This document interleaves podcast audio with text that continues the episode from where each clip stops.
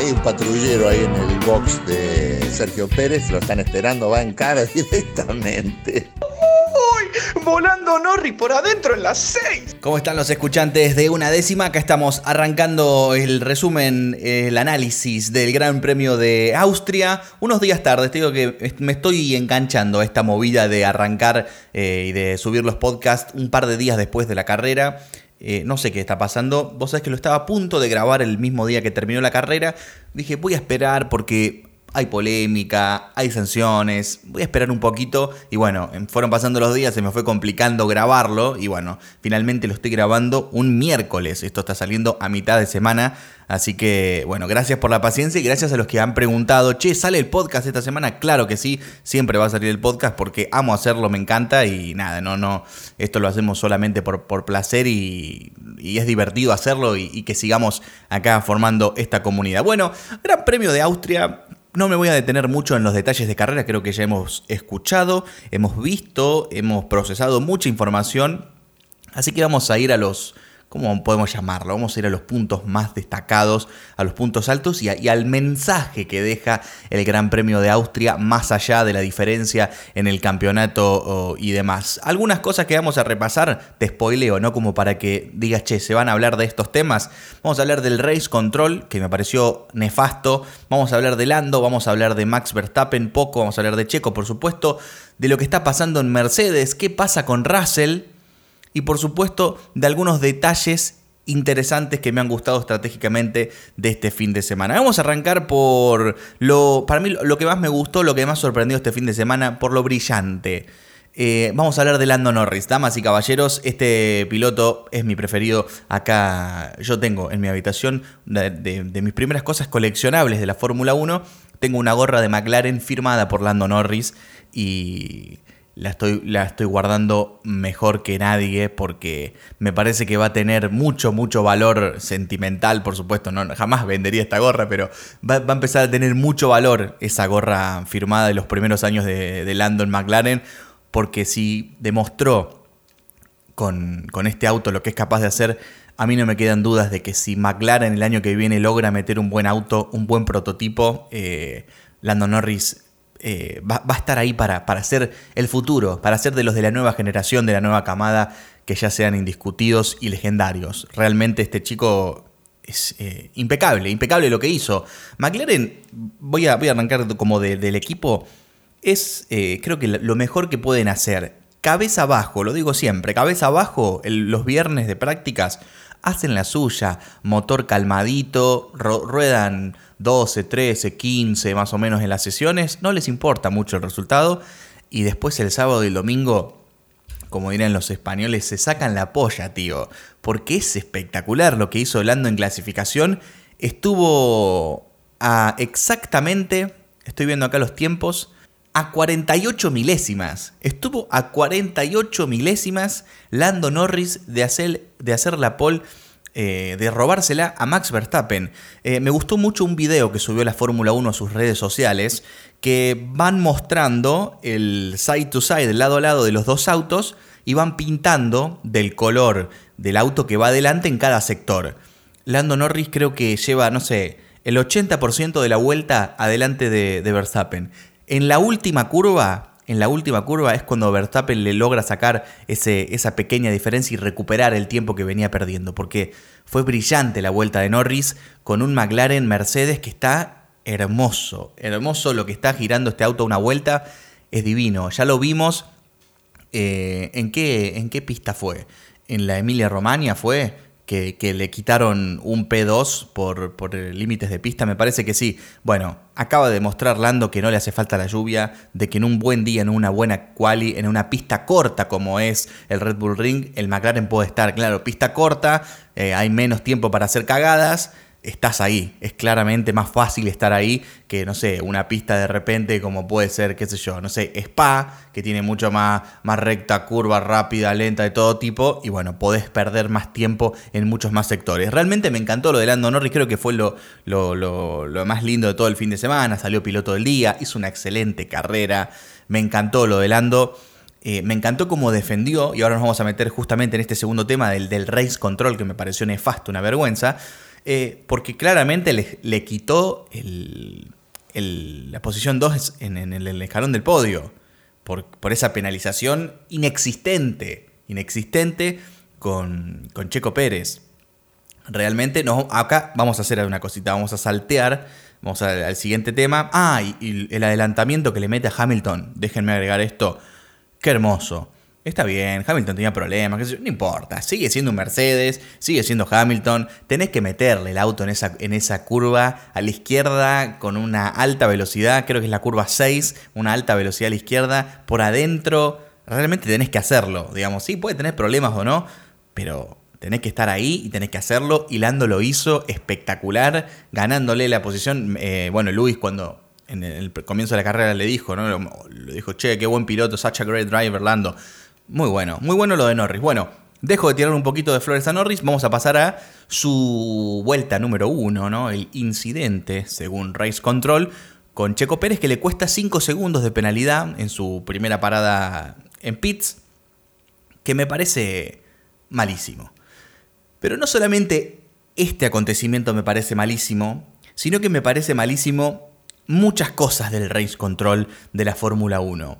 Yo creo que de a poco van aprendiendo y es lo que me da esperanza y es lo que me gusta, de que veo que la Fórmula 1 va aprendiendo de un montón de cosas y de un montón de categorías, como por ejemplo la IndyCar. La IndyCar no tendrá la fama quizás que tiene la Fórmula 1, pero son más contundentes en sus decisiones y siempre giran a favor del espectáculo más que del piloto y no sé qué. Siempre van a favor del espectáculo. Si hay que hacer una vuelta más, bandera roja, vamos a hacerlo. Y de esto la Fórmula 1 ha aprendido. Pero hay otras cosas que no. Primero, la Fórmula 1 tiene muy poca tecnología en lo que al limpiado de pista se refiere, por ejemplo.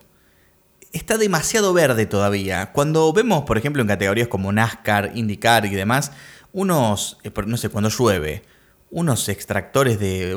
Tiene unos sopletes gigantes que parece una turbina que corren el agua de la pista y que la secan, que es espectacular. Cuando también sirve para cuando, no sé, algún piloto se va por fuera y deja un poco sucia la pista, sirve muy bien para limpiarla. La Fórmula 1 entran los Marshall con unas escobitas de paja. Mi alma, me da unas ganas de ir a abrazarlo y decirle perdonalos, perdonalos. No sabe, se ve que no están mirando la tele porque la vergüenza que dan los Marshall con la escobita, ella realmente atrasa. Entiendo que fue necesario en su momento tener los Marshall con escobita, pero ya hay tecnología que la Fórmula 1 debería aplicar para estas ocasiones. Bueno, y lo del race control, como te digo, van aprendiendo, pero hay otras cosas que no. Y lo de lo que no aprenden es de las sanciones. Y es que todos los pilotos son unos consentidos bárbaros, y esto es lo que no me gusta. Porque son pilotos de carrera. No son, eh, no, no están atendiendo un local de flores. No están atendiendo un local de flores. Están corriendo una carrera y, estás defendiendo la posición número 2, ni más ni menos. Entonces, la verdad que no me cierra mucho la penalización que le dieron a Lando. No había mucho espacio para ir. Y si no, tenés que esperar y hacerlo en otro momento, al adelantamiento. Checo, digamos, va de onda, pero habría que hacerlo en otro momento. Y si te vas por fuera, hay que aguantarse las consecuencias, porque en ningún momento le tiró el auto como para hacérselo a propósito. Entonces el race control me parece bastante inconsistente y, genera esto de, este de que todos los pilotos son consentidos. Y no me gusta. Eh, tampoco me gusta, por ejemplo, bueno, a ver, a Checo le, le cayó doble, digamos, la, la, piedra porque se quejó de hacer eso y después lo hizo dos veces con Leclerc. Entonces le cayeron 10 segundos a Checo que por quejarse y por exigir que le den la penalidad a Norris, se terminó comiendo dos que vamos a decir la verdad, incluso fueron peores que las que le hizo Lando Norris a él, a Sergio Pérez. Entonces, no sé, me, parece bastante inconsistente y medio flojo. Hay que dejarlos correr a los pilotos. Eh, para eso están. Y otra cosa que no me gusta del race control es el tema de, por ejemplo, los límites de pista. Y en, este gran premio, la discusión fue: no se puede desacelerar en, la última curva porque, bueno, eh, es peligroso y como es peligroso, eh, tienen que, no, no, no, pueden hacerlo y si lo quieren hacer tienen que hacerlo en otra parte del circuito. Estoy de acuerdo, claramente estoy de acuerdo con, con que brindemos por la seguridad de los pilotos y estoy de acuerdo de que no se puede hacer. El tema es que lo hizo todo el mundo. lo hizo todo el mundo y una de las consecuencias que hemos tenido y que la verdad que si me dio bronca a mí, no me quiero imaginar la bronca que tenía Fernando Alonso en esa vuelta de clasificación que estaba haciendo en Q2 para meterse ampliamente a la Q3 y se le cruza a Vettel porque Vettel fue el último de todo un gran trencito de más o menos 5 o 6 pilotos que frenaron en esa misma curva donde no se podía frenar y donde nadie tuvo ninguna penalización.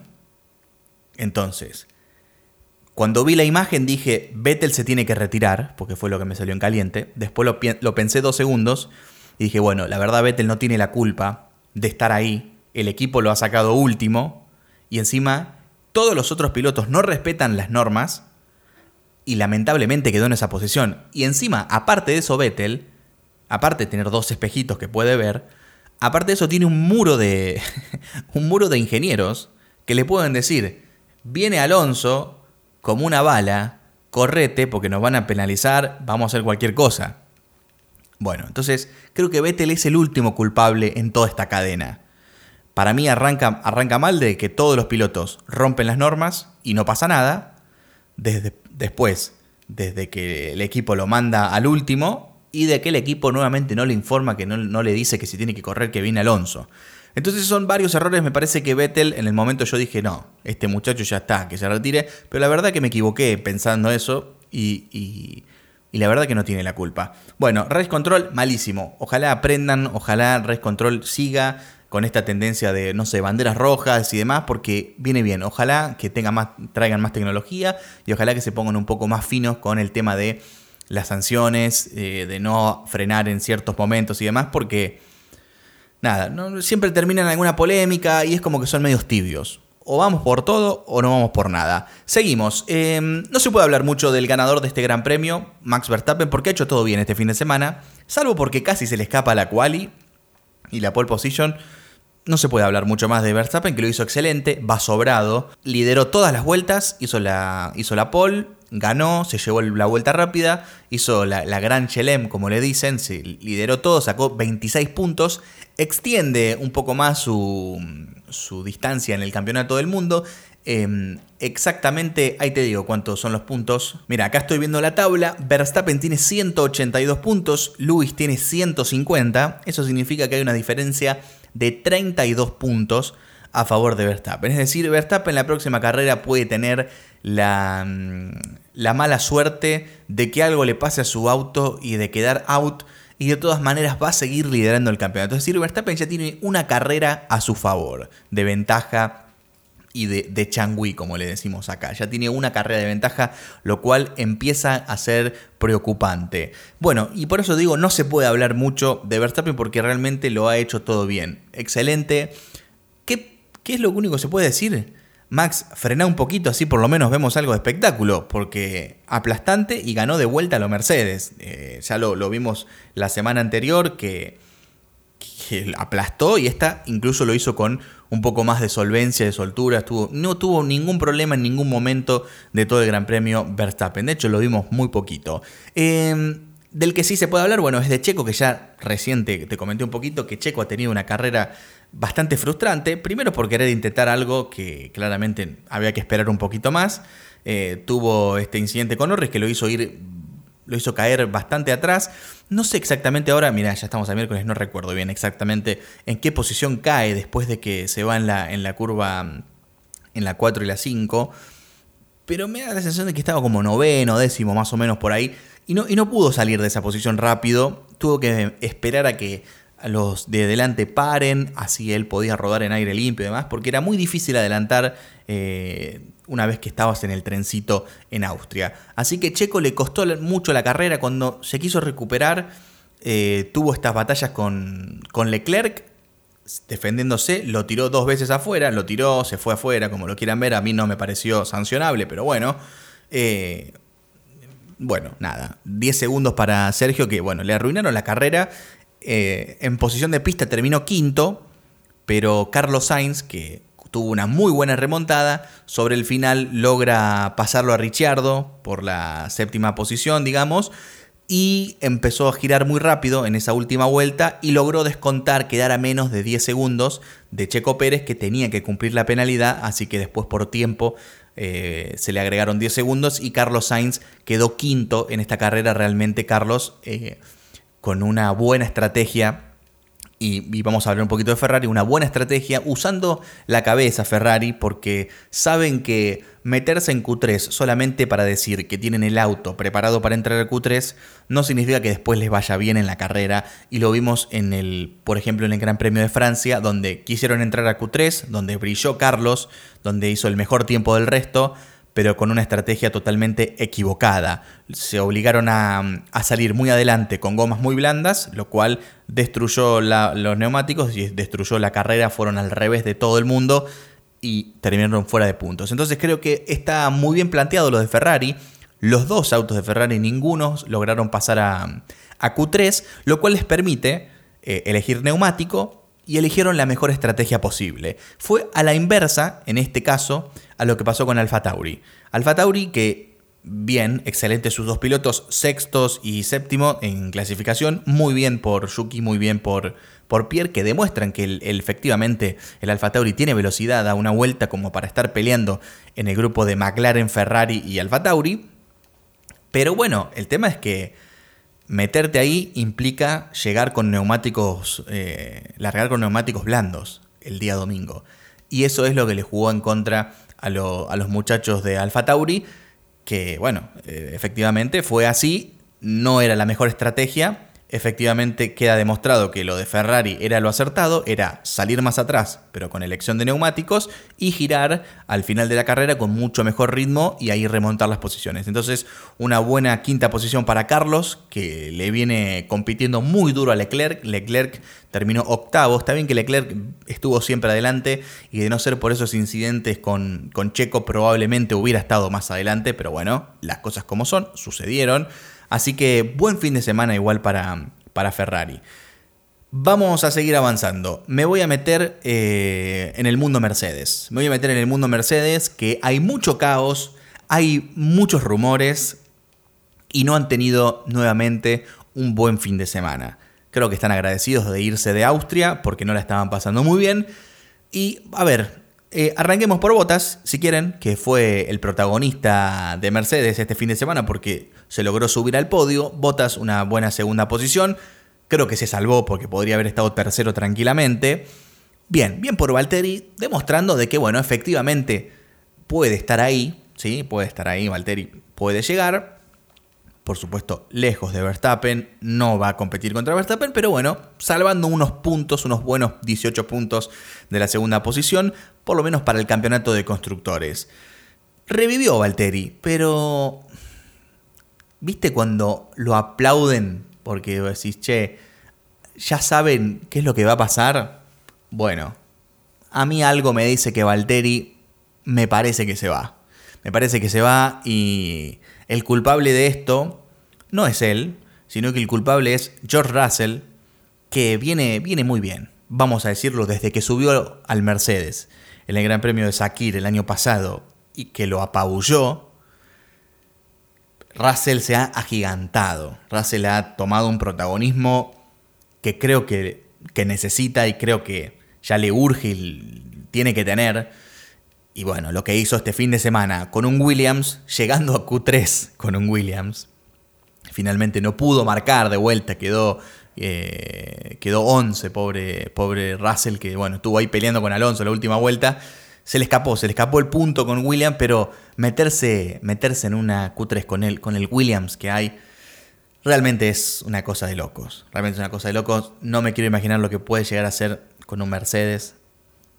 Sería para mí una lucha mucho más sangrienta por el campeonato del mundo. Lo digo porque me parece que, va, a pasar en próximos años, no vamos a tardar mucho en ver a Russell brillar. Bueno, Valtteri me parece que se va, me parece que va a llegar Russell, que para mí se lo merece. Y la única buena noticia para el otro Mercedes es Hamilton. La única buena noticia este fin de semana es la extensión de su contrato.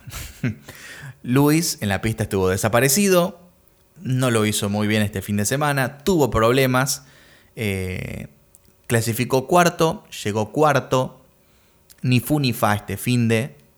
No estuvo fino. Está bien que tuvo problemas en su auto, lo cual le hizo perder una carga aerodinámica, etcétera, etcétera. Así son las carreras, le pudo haber pasado a otro. Luis, la mejor noticia es que renovó su contrato dos años más, eh, lo cual me parece una buena decisión que lo hayan tirado ahora. Como listo, ya está, ya se sabe, Hamilton va a estar 2022, eh, 2023 con nosotros. Porque si recordamos, fue el último que firmó eh, contrato para esta temporada. Luis, que estábamos ya en pleno 2021 y no tenía contrato, se lo renovaron muy cerquita de empezar la, la temporada. Y bueno, medio que nos preocupaba un poco cómo estaba esa relación con Mercedes. Mercedes no le quería dar un contrato muy largo, firmaron solamente por esta temporada, por eso ahora llegó la renovación. Así que las noticias para Hamilton son, eh, Hamilton te queremos mucho y te agradecemos, vas a tener dos años más, pero el año que viene te vamos a poner a un joven que se va a llamar George Russell y que me parece que te la va a complicar muchísimo. Eh, así que las buenas noticias para, para Hamilton son estas, porque bueno, el campeonato ya le está empezando a quedar un poco más lejos, como dije antes, 32 puntos lo separan de, de Verstappen.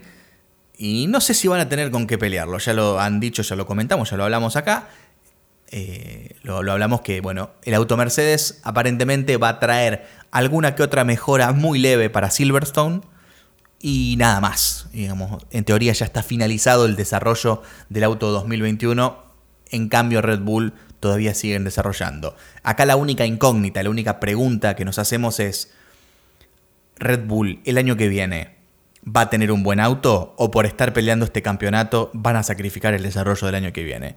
No lo sabremos, por supuesto, queremos creer que Red Bull va a tener un muy buen auto el año que viene también, que no van a descuidar el futuro y yo creo que Mercedes tiene una muy buena experiencia de decir, prefiero desarrollar un buen auto para, para la próxima era, porque quedó totalmente evidenciado de que es correcto dedicarle este tiempo. Estamos hablando de que eh, la era 2014 en adelante, dominio absoluto de Mercedes, todos los títulos fueron para ellos, porque le dedicaron un tiempo enorme al desarrollo de, este auto. Entonces, nada, creo que le sobra la experiencia para decir nosotros nos vamos a enfocar en el año que viene. Capaz sacrifican, bueno, este título a costa de que Red Bull quizás pierda un poco más de tiempo y no llegue con un muy buen auto el año que viene. Por supuesto, son predicciones, no lo sabemos, no sabemos cuán desarrollado tienen los equipos el, auto del año que viene, pero bueno, problema del año que viene. Ahora, mientras tanto, en, este, este campeonato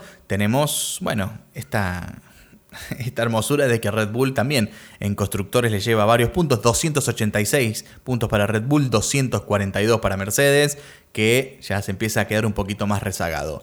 Em, ¿Qué me queda por charlar? Me queda por charlar eh, un buen fin de semana de Alonso, que claramente tenía ritmo para entrar en, en Q3, lástima por lo de Vettel. Me queda hablar un poquito de los, eh, de los Alfa Tauri que, como les dije recién, eh, han tenido una mala estrategia. Digo, por querer entrar a Q3, después se, se perjudicaron solos en la carrera. Abro pequeño paréntesis, eh, Grego tuvo su primera experiencia, si no escuchaste, Grego, mi, mejor amigo Grego Mandrini ya empezó a trabajar en Alfa Tauri y está encargado de, en, el auto de Yuki de todo el sistema de gomas, así que nada, vamos a tener información de primerísima mano. Ya estuve hablando con él, por supuesto, y bueno, cuando le agarre un poquito más la onda, vamos a tener un poco de, testimonio de Grego. Eh, muy poco por, por charlar después. Lástima lo de Esteban Ocon. Esteban Ocon que tuvo dos carreras horribles en, Austria, tanto en Estiria como ahora en, en, Austria, los dos fines de semana de Ocon para, para el olvido. No pudo ni completar una sola vuelta, pobre Esteban Ocon. Más de lo mismo con el equipo Haas, más de lo mismo con el equipo Alfa Romeo. Solamente lo de Kimi teniendo un accidente con Vettel en la última vuelta, como para algo de, de acción. Y bueno, eh, Haas que se dedican a hacer memes, que me parece excelente, lo dije el podcast pasado, que hagan publicidad. Esta vez Nikita Mazepin le regaló a Gunter Steiner, el team principal de Haas, una puerta, porque en el documental de Netflix se lo vio que, que pateaba una puerta por, por estar discutiendo con, con Magnussen, creo, y, y bueno, nada, rompe la puerta, ahora Nikita Mazepin, a modo de broma, le regaló una puerta, para decir, che, acá tenés una puerta nueva, por la broma del, fin de semana pasado, que le regalaron un trompo los eh, integrantes de Haas a Nikita Mazepin porque se la pasa haciendo trompos. Así que bueno, poco para hablar de, de, esto. ¿Sabes dónde quiero poner la mirada? Quiero poner la mirada en lo que viene porque es muy importante. ¿Y por qué nos va a marcar un poquito el rumbo y el camino de lo que nos queda de este campeonato? Primero se acaba de confirmar que se cancela Australia, el Gran Premio de Australia. Y hay rumores que se puede llegar a cancelar el Gran Premio de Japón también. Así que de repente de todas las carreras que estábamos teniendo para, para este campeonato, muchos se empiezan a dar de baja. La noticia es que, bueno, vuelve Turquía al calendario, Turquía que viene amagando, que al principio se hacía, que se, sumaba al calendario 2021, después en un momento se bajó, ahora se acaba de volver a subir, pero se acaba de confirmar que Australia se va a estar dando, dando de baja. Eh, guarda con Japón, como les decía recién, y ahora lo que les quiero decir es lo siguiente, nos vamos a Gran Bretaña, nos vamos a Silverstone, nos vamos a, a terreno Lewis Hamilton, pero, digo, terreno Lewis Hamilton con auto dominador. Porque si vamos a hablar de cómo están las cosas hoy en día, si Red Bull le pudo ganar en Paul Ricard, que era una pista muy, muy Mercedes por las características, yo creo que en Silverstone podemos ver algo parecido. A mí me parece que Red Bull está unas décimas por delante y me parece que rápidamente nos vamos a dar cuenta que Red Bull tiene, tiene un poco más en Silverstone que por supuesto Mercedes no se la va a regalar, pero quédense tranquilos que no se las va a regalar, pero se viene Gran Bretaña y encima se viene con formato nuevo, ¿sí? Se viene con formato nuevo, aquellos que no sé, por alguna casualidad no hayan visto la noticia, vamos a tener carrera al sprint, este, este va a ser la primera, ¿no? La, la, histórica, la primera vez que se hace la carrera al sprint, que va a servir como, como clasificación, digamos.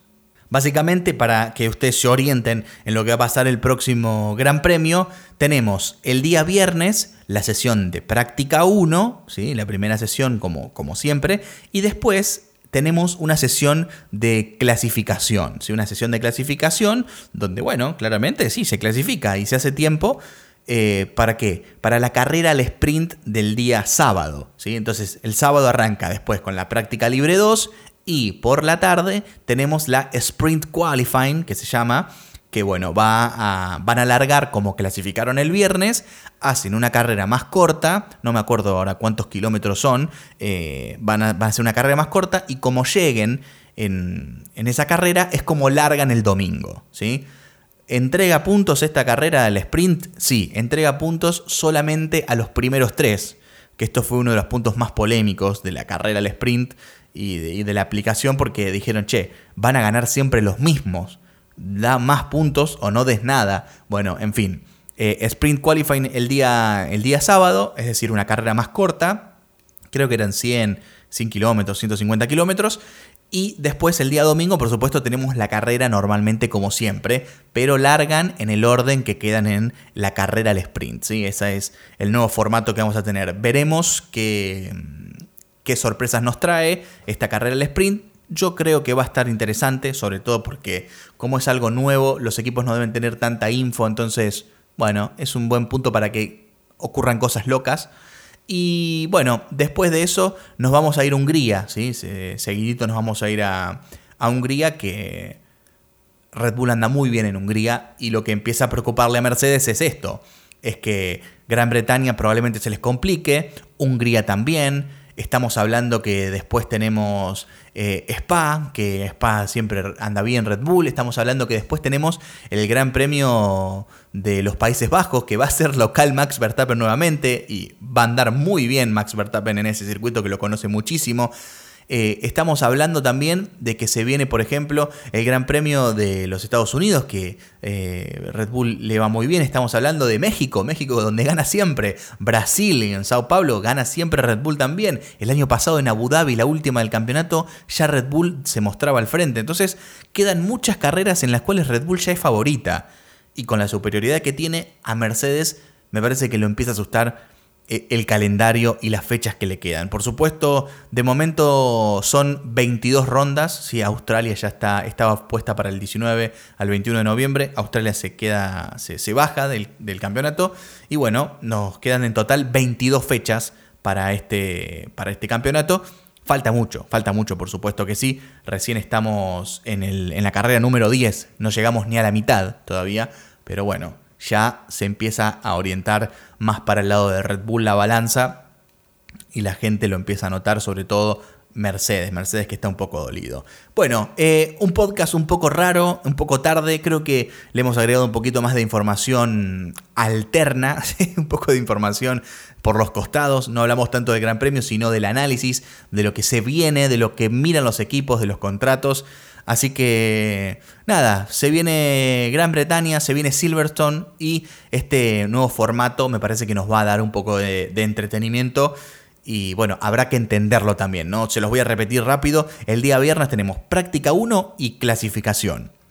El sábado a la mañana hay una práctica más, la práctica 2, y el sábado a la tarde se corre la carrera al sprint, ¿sí? La carrera al sprint que se larga en el orden de la clasificación del viernes.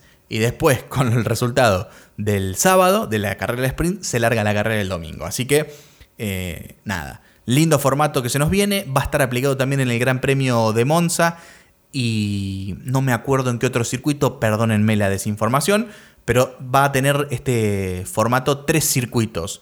Es Gran Bretaña, Monza y el otro, no me acuerdo, la próxima se los, se los traigo y se los debo. Eh, así que bueno, hasta aquí hemos llegado con este análisis de lo que pasó en Austria. Cerramos el telón en el Red Bull Ring, como lo pronosticábamos, la primera carrera fue más aburrida y esperábamos que la segunda sea más divertida, evidentemente lo fue. Linda carrera, lindos, eh, lindos puntos se lleva Verstappen, lindos puntos se lleva McLaren, McLaren eh, muy firme en la tercera posición de constructores, Ferrari no se, no se aleja todavía mucho, 141 de McLaren contra 122 de Ferrari. Bien, este es claramente el grupo, el grupo B y Alfa Tauri que ya quiere despegarse de la, de la otra zona y quiere subirse, pero todavía está lejos. Tiene 48 puntos nada más Alfa Tauri que va a tener que empezar a convertir porque tuvo muchos abandonos eh, en lo que fue el comienzo de esta temporada. Así que hasta aquí llegamos, gracias a toda la gente que me escribe, que me pregunta, que me dice cuándo va a salir el podcast, que comparte conmigo sus opiniones del Gran Premio y demás. Eh, como siempre les digo, Fran Reale en Instagram, Fran-Reale en Twitter y de ahí podemos charlar, debatir, compartir información, nada, un poquito de todo. Y nada, si te gusta este podcast, como siempre te lo digo, compartilo con alguien que también le guste el automovilismo y de a poco vamos eh, vamos generando una linda comunidad de, Fórmula 1. Les dejo un saludito a todos y nos vemos entonces en, en Gran Bretaña.